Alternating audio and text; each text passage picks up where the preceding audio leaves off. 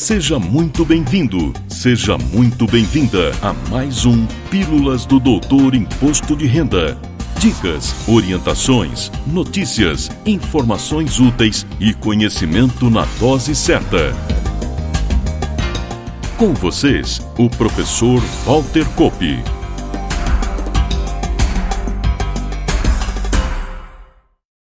Olá, vamos falar de imposto de renda.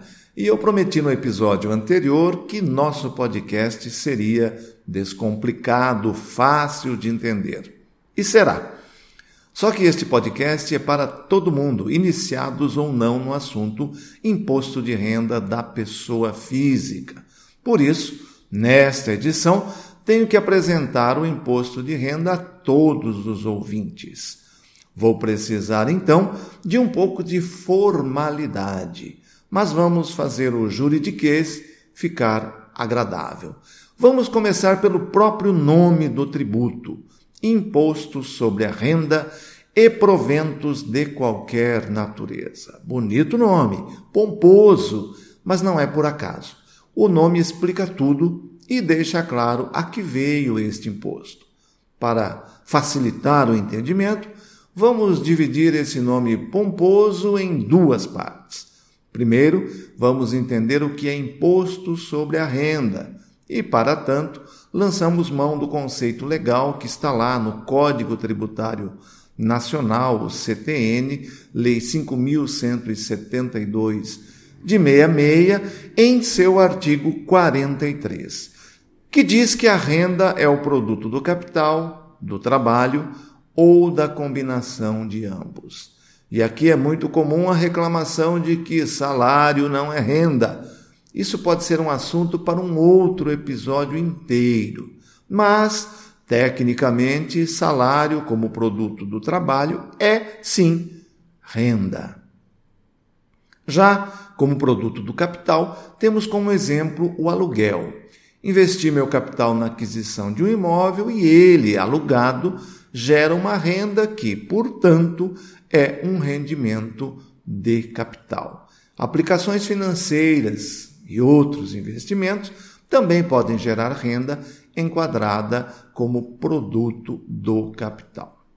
Vamos agora entender a segunda parte desse pomposo nome, proventos de qualquer natureza. Aqui significa dizer que não escapa nada Usando o jargão jurídico contábil, qualquer variação patrimonial positiva que não se enquadre no conceito de renda que nós acabamos de ver está enquadrado aqui. E mais, esse provento sequer precisa ser lícito.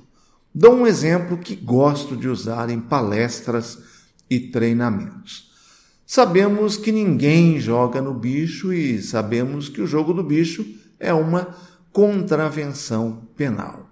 Pois bem, apenas para fins didáticos, vamos admitir que determinado cidadão fez sua fezinha no jogo do bicho, acertou em cheio e ganhou uma bolada, digamos 100 mil reais. É um valor significativo e veio da contravenção penal.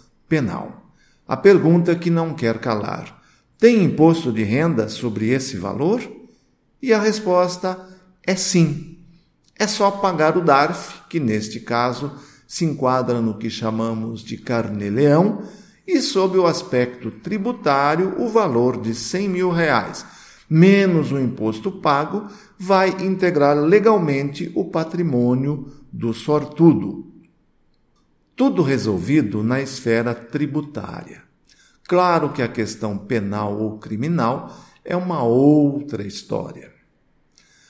Para fechar a apresentação do imposto de renda, vamos até a nossa Constituição Federal de 1988, artigo 153, no qual encontramos os princípios constitucionais da generalidade, universalidade e progressividade.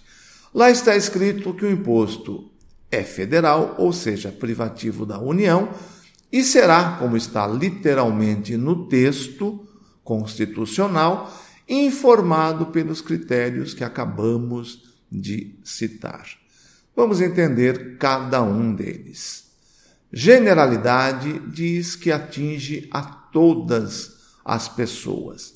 E universalidade significa que abrange todas as rendas. Ou seja, é a questão econômica que define se você vai pagar imposto de renda ou não, e não quem você é, profissão, cargo, etc. A tributação também atinge a todas as suas rendas ou proventos, independentemente de onde elas venham.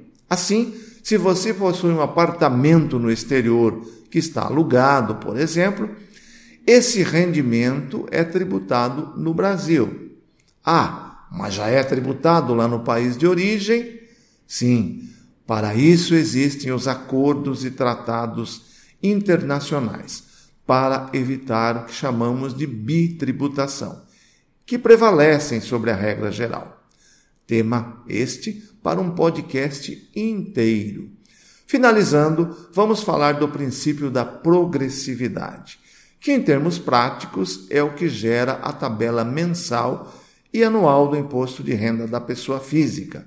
Esse princípio busca tributar respeitando a capacidade contributiva de cada um, ou seja, quem ganha mais paga mais e quem ganha menos paga menos ou nada paga. É uma forma de se promover a justiça fiscal. No próximo episódio, falaremos sobre a declaração de imposto de renda da pessoa física. Te espero!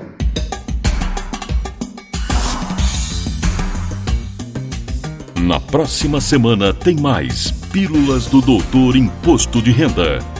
Obrigado por ter ficado conosco. Espalhe a novidade aos amigos. Mande suas sugestões de pauta, seus elogios e suas críticas para pílulas@doutorir.com. Até lá.